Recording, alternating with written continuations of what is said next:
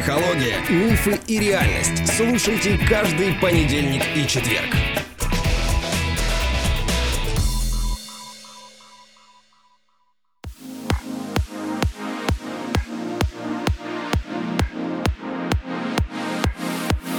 Здравствуйте, дорогие друзья. Привет, Андрей.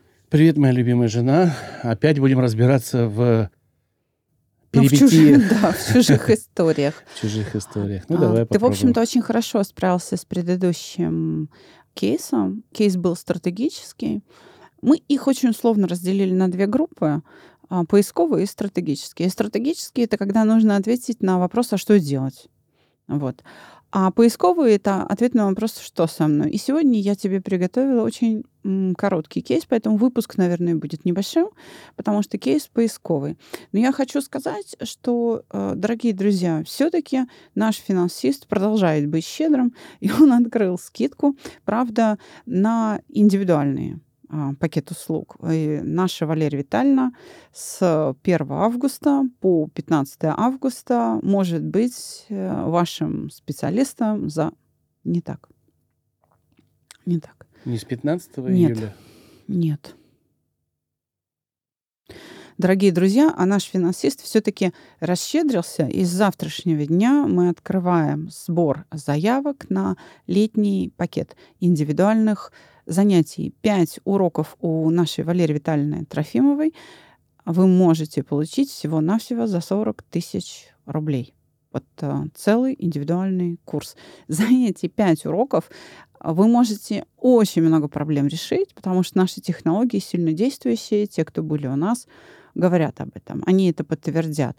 А иногда по понедельникам, те, кто слушает наши подкасты, мы отзывы наших выпускников публикуем для вас здесь, в эпизодах, на нашем канале. И, пожалуйста, не поленитесь. Рубрика «Как я изменил себя» — это как раз интервью тех людей, которые у нас были. Послушайте, что они говорят. Вы можете стать такими же, вы можете получить такой же результат, что называется, э, в августе месяце у нашего специалиста буквально за каких-то там 40 тысяч рублей, потому что один урок э, длительностью 2 часа дает возможность э, провести несколько процедур угошения. Ну, опять же, смотря с какой проблемой вы пришли. Вот. Ну что ж, попробуешь? Ну, Ещё а куда мне деваться? решить. Что ж я буду не пробовать, конечно, Давай, давай. попробую. Помогай, помогай нашим слушателям. Готов? Давай. Поехали. Сына забирают в армию. Утром он едет с другими парнями в неизвестное далеко отдавать долг родине. 19 лет пролетело как один миг. Вот две полоски. Твой возмущенный пиночек пяточкой, когда я по привычке пытаюсь натянуть джинсы на круглый животик. Яростный крик в родзале, милое сопение, ясный взор и любимая улыбка.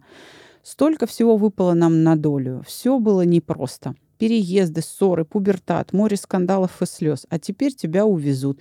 И я хочу кричать и плакать. Почему у нас нет культуры горевания? Почему уход в армию у нас стараются выдать как Мать не наматывает сопли на кулак, радуйся, сын становится мужиком, а я ощущаю только пустоту и страх. Я хочу открыто проживать свое горе. Да, у меня горе, но вместо этого мне надо запихать эмоции внутрь, ходить на работу, улыбаться там всем, дома улыбаться маме, приехавшей в гости. А зачем? Младшему сыну, которому тоже нужна мама всегда и в ресурсе. А я хочу бухать неделю, лить слезы, мотать сопли, рассматривать детские фотки старшего сына, и чтобы меня никто не трогал. Тогда у меня, может быть, будут силы ждать. Жить этот год. Скажите, пожалуйста, что со мной? Кейс поисковый, и твоя задача найти, собственно, часть эмоций она уже назвала, да? Но найти те эмоции, которые в ней работают, которые она не назвала, она не, не может дать им имя, не осознает их. Ну и какие-то еще другие психические образования попробуй. Самая главная эмоция здесь страх.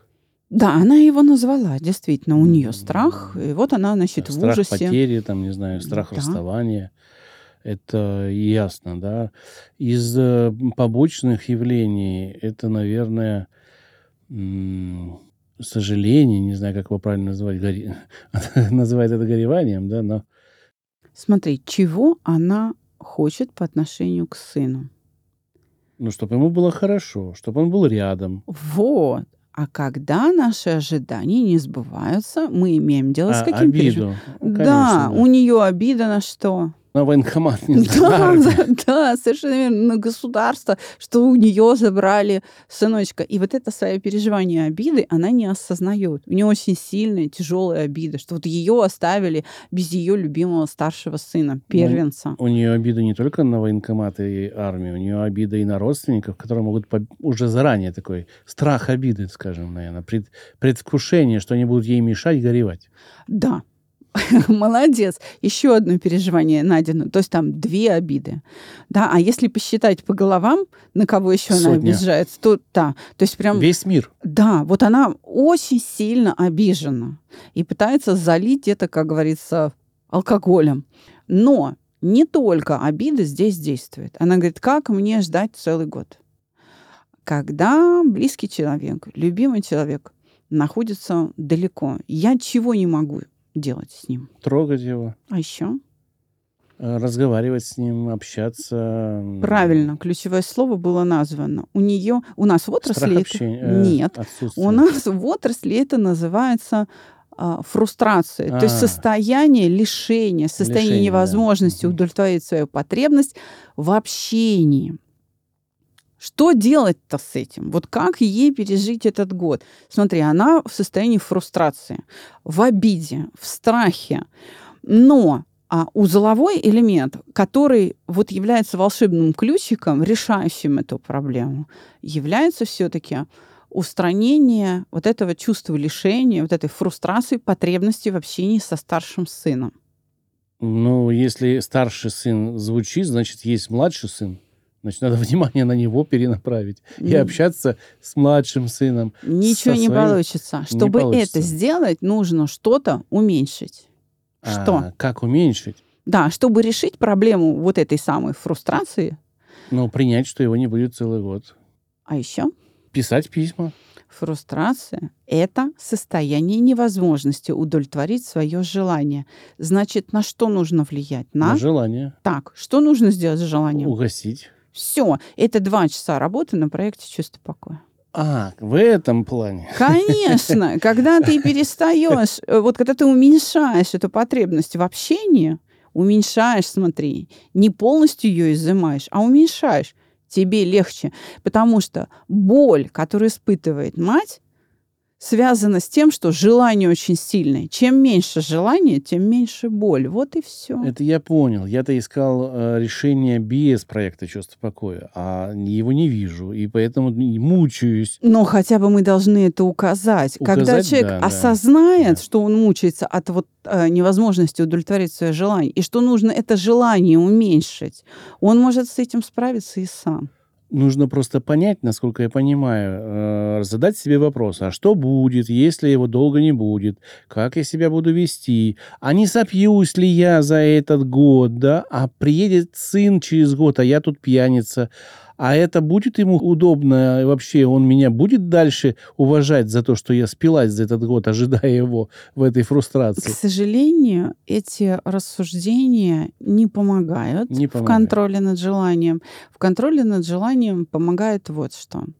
Это желание все-таки никак э, не влияет на выживаемость. Вот скажем, пищевое желание, голод или жажда, они, конечно, имеют большее биологическое значение. То есть без еды, без воды я долго не проживу. А без общения я могу прожить. Вот я могу прожить долгое время без возможности общаться с человеком, потому что это не является хлебом насущным. В этом смысле очень помогают религиозные всякие инструменты. Например, соблюдение поста.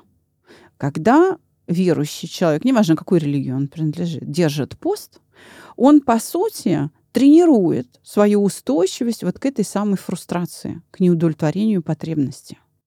Если ты можешь удержаться и чувствовать себя хорошо при невозможности поесть или попить, то если ты не можешь с кем-то общаться, уж с этим-то ты точно справишься.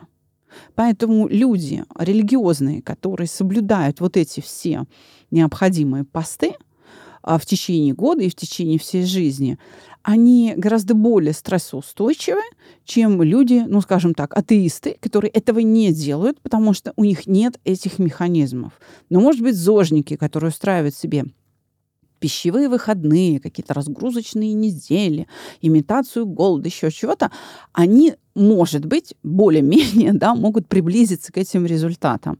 То есть к устойчивости по отношению к неудовлетворению социальных каких-то желаний. Ну, не любит меня кто-то. Ну, или не уважает меня кто-то. Да плевать, вместо раз я вон могу голодать 4 дня. И, потому что это важнее для организма. Мне это легче дается. Вот надо обращать внимание на то, что ты не рассыпешься на куски, если ты не можешь потрогать своего сына. Тем более, что вообще он, может быть, и в увольнительную придет, и ты, ну, если заслужит, да, и ты можешь поехать и увидеть его на присяге, ну, в общем, написать ему. То есть это... Позвонить по телефону уже есть опция это в армии. Не отнимает телефон. Совершенно верно. То есть просто его нужно ограничить, а не убрать. Просто уменьшить вот эту сумасшедшую тягу. Честно говоря, еще стоит подумать о том, каково ему там. Потому что, ну, представь себе, казарма, полная мужиков, а тут тебе мама названивает. Ну, да, ты что, да. дитё? Ты же будешь предметом насмешек. Да, да, названивают все мамы. Да. Всем солдатам, потому что солдаты слушают год. Когда я служил, мы служили два года, и это бы казалось, наверное, да, уже разделение было четкое. Старослужащим, там, молодой. И плюс я хочу сказать, что она не будет так думать. Она будет думать, как же ему там плохо в этой армии. И будет вот это думать о том, что ему там, он, он там лишение. Тогда тем более зачем усугублять своим вот этим вот нытьем. Нет, но если ей хочется поныть, пусть, конечно, ноет. Ну, ради бога, вой в подушку пару дней, действительно выпусти пар. Не надо мучиться, не надо делать вид. Ну, горе страдай. Не надо бояться осуждения со стороны э, других людей. Но стоит вообще обратить внимание, что ты не умрешь, ты на, ну, на куски не рассыпешься. Вот без еды или воды, или возможности отдохнуть, спать, двигаться, да, тебе будет по-настоящему плохо. Поэтому помни о том, что эта потребность не является биологически э, там, необходимой. Вот смотрите, я, я воспроизвел, по-честному воспроизвел мышление стандартное, наверное, которое происходит у любого человека, как помочь в этой ситуации, сказал, как бы я помог. И как четко Александра сказала, вот нужно делать вот так, твоя версия не очень правильная. Это о чем говорит? Это говорит о том, что вот такую ясность ума нужно приобретать. Ну, бытовой подход он, конечно, основан на опыте, но он бывает слабоват, потому что он не точен. Не туда прикладываешь усилия, правильные усилия, но не в то место, как бы, да, и не получаешь тот результат, который нужен. Но бытовой подход, к сожалению, является основным, да, и как научить людей в этом бытовом подходе искать вот эту крупицу А что зерна? мы делаем сейчас? Мы помогаем. Мы именно людям. это и делаем. Да, мы именно этим обучением и занимаемся. Все-таки я надеюсь, что бытовой подход станет и философским. А на этом мы заканчиваем сегодняшний выпуск. Кейс разобран. Всего вам доброго. До свидания. Всего доброго.